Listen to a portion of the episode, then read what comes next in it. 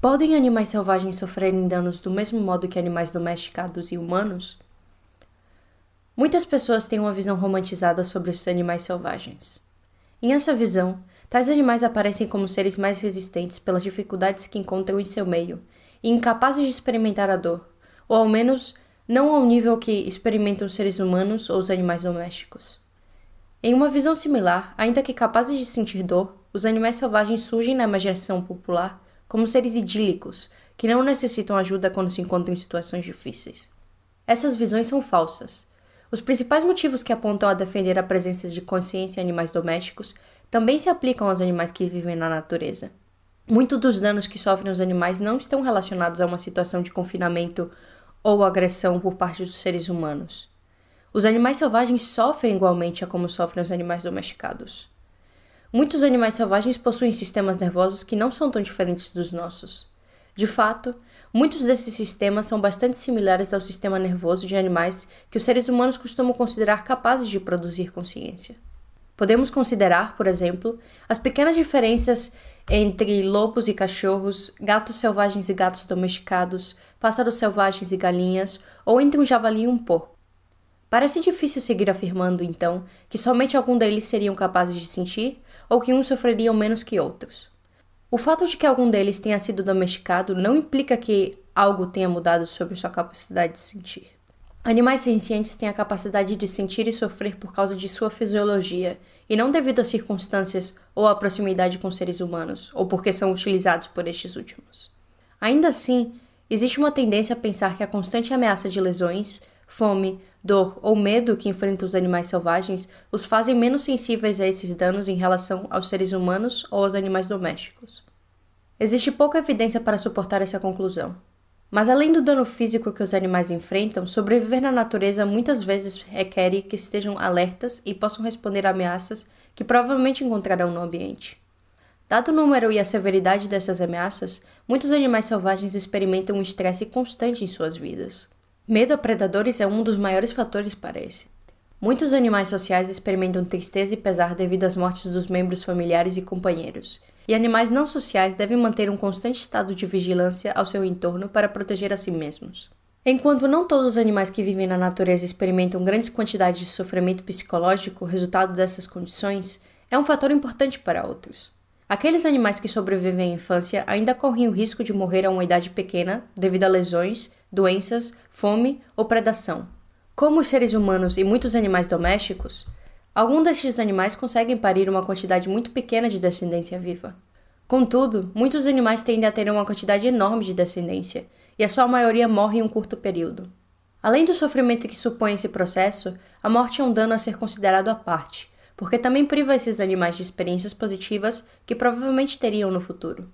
Dadas essas considerações, a afirmação de que os animais selvagens não podem sofrer não corresponde aos dados fornecidos pela biologia ou a fisiologia. Por outro lado, o dano natural não é melhor que o dano intencional. Algumas pessoas se opõem a ajudar animais que vivem na natureza porque acreditam que o sofrimento é uma parte natural da vida nesse ambiente. Essa maneira de pensar se baseia na falácia chamada apelo à natureza, em que se assume que se algo é natural, deve ser bom, ou ao menos algo que não deveríamos tentar eliminar. Realmente pensamos que o sofrimento é aceitável sempre que seja natural? Não é assim que tratamos o sofrimento humano. Nos importamos com o dano que pode causar à pessoa que o experimenta. Algumas pessoas se opõem a ajudar os animais na natureza porque se importam com entidades como os ecossistemas. Geralmente argumentam que o sofrimento de indivíduos contribui ao funcionamento dos ecossistemas.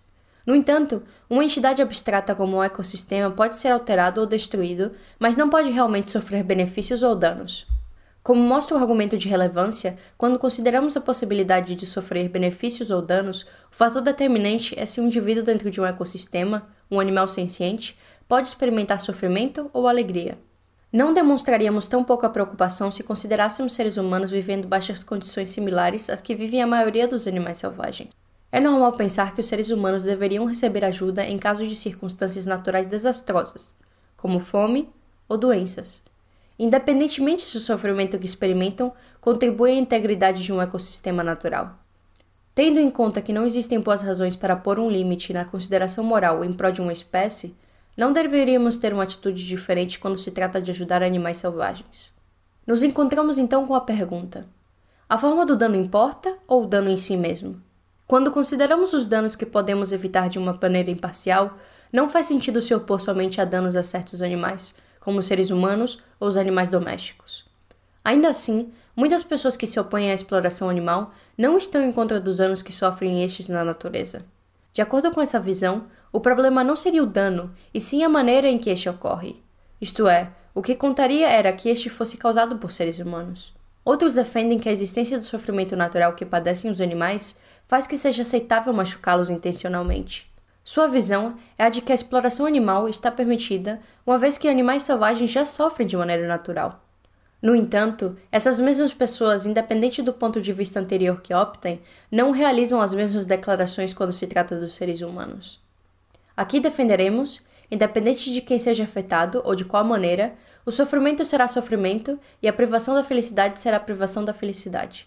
Favorecer alguns animais não humanos frente a outros, como por exemplo favorecer cães frente a porcos, e favorecer a seres humanos frente a animais não humanos, são ambas formas de especismo. Isso se aplica também a pequenos animais que vivem em espaços selvagens, dado que esses são seres sencientes também.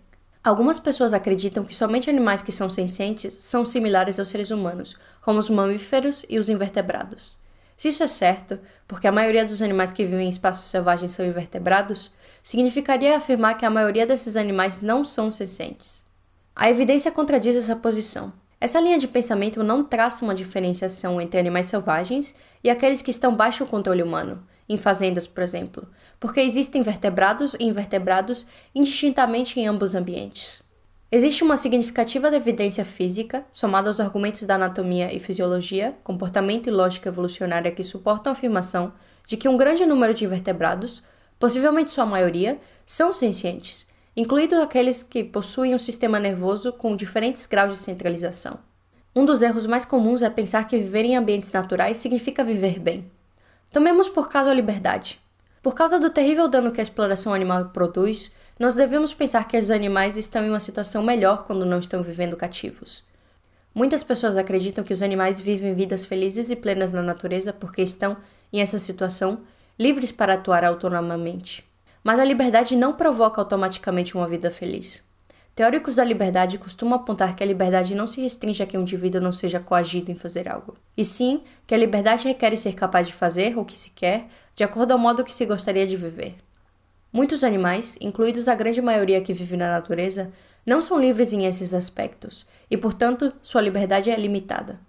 Consideremos o caso de uma criança que vive uma situação de miséria e deve, em lugar de brincar e ir ao colégio, realizar trabalhos pesados com uma condição salarial precária para evitar morrer de fome.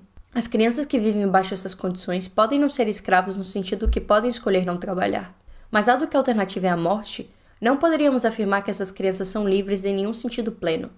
Essa situação é parecida com a os animais selvagens enfrentam frente às constantes ameaças de sobrevivência e de sofrer danos sobre os quais não têm nenhum controle.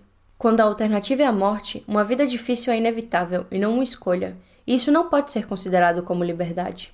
O certo é que a maioria dos animais não podem desfrutar de nenhuma liberdade porque morrem em um curto período depois de ter nascido. As circunstâncias de suas mortes são quase sempre uma possibilidade em lugar de uma escolha, e a curta duração de suas vidas significa que estes animais têm dificilmente a oportunidade de exercer a sua liberdade. Esse é o destino de muitos animais, porque praticamente todos têm uma grande quantidade de descendência, chegando inclusive a botar centenas, milhares ou até milhões de ovos por vez. Para que as suas populações permaneçam estáveis, a maioria dessa descendência deve morrer. Podemos somar a tudo isso o fato de que a liberdade pode ser gratificante aos seres humanos sempre que temos nossas outras necessidades garantidas e desfrutamos de quantas opções sejam necessárias para decidir o curso da nossa vida. No entanto, sem essas opções, não consideraremos a liberdade sozinha como suficiente para viver uma boa vida. Algumas pessoas argumentaram, seguindo esse raciocínio, que o que realmente importa é a nossa capacidade de experimentar prazer ou dor. Outros argumentaram que uma boa vida é caracterizada pela possibilidade de ter nossas preferências realizadas ou não frustradas. Outros por outro lado, defenderam que a liberdade, se é uma boa coisa, é somente uma entre várias coisas necessárias e que outras coisas podem ser mais importantes para melhorar e viver uma boa vida. Ser livre pode ajudar a alcançar algumas coisas que são positivas para você. No entanto, se a sua liberdade só permite que você morra sofrendo, como costuma ser o caso para os animais selvagens, então não te trará nenhum benefício. Outro critério utilizado para defender a posição de que viver na natureza é viver bem seria que dota os animais selvagens de capacidades e permitem a realização da sua própria natureza. Às vezes se defende que viver na natureza permite aos animais expressar de maneira plena e realizar as suas verdadeiras naturezas ou desenvolver as suas capacidades de acordo com as suas biologias. No entanto, parece improvável que viver na natureza garanta tal vida, particularmente quando consideramos que a maioria dos animais não vivem o suficiente para que isso aconteça. É preciso estar vivo para viver de acordo com a sua própria natureza. Indivíduos que vivem vidas muito curtas, que duram apenas algumas horas ou minutos, não podem aproveitar suas capacidades simplesmente porque estes indivíduos não têm a oportunidade de desenvolvê-las. Então, mesmo que deixemos de lado o fato de que suas mortes costumam ser terríveis e dolorosas, e só nos centremos em se estes animais podem desenvolver suas capacidades e realizar plenamente sua natureza, parece ser claro que isso não é possível em um curto período de vida. Quando consideramos infantes humanos que morrem logo depois de nascer, não falamos sobre o quanto esses bebês se beneficiaram da liberdade de desenvolver suas capacidades ou realizar plenamente sua natureza.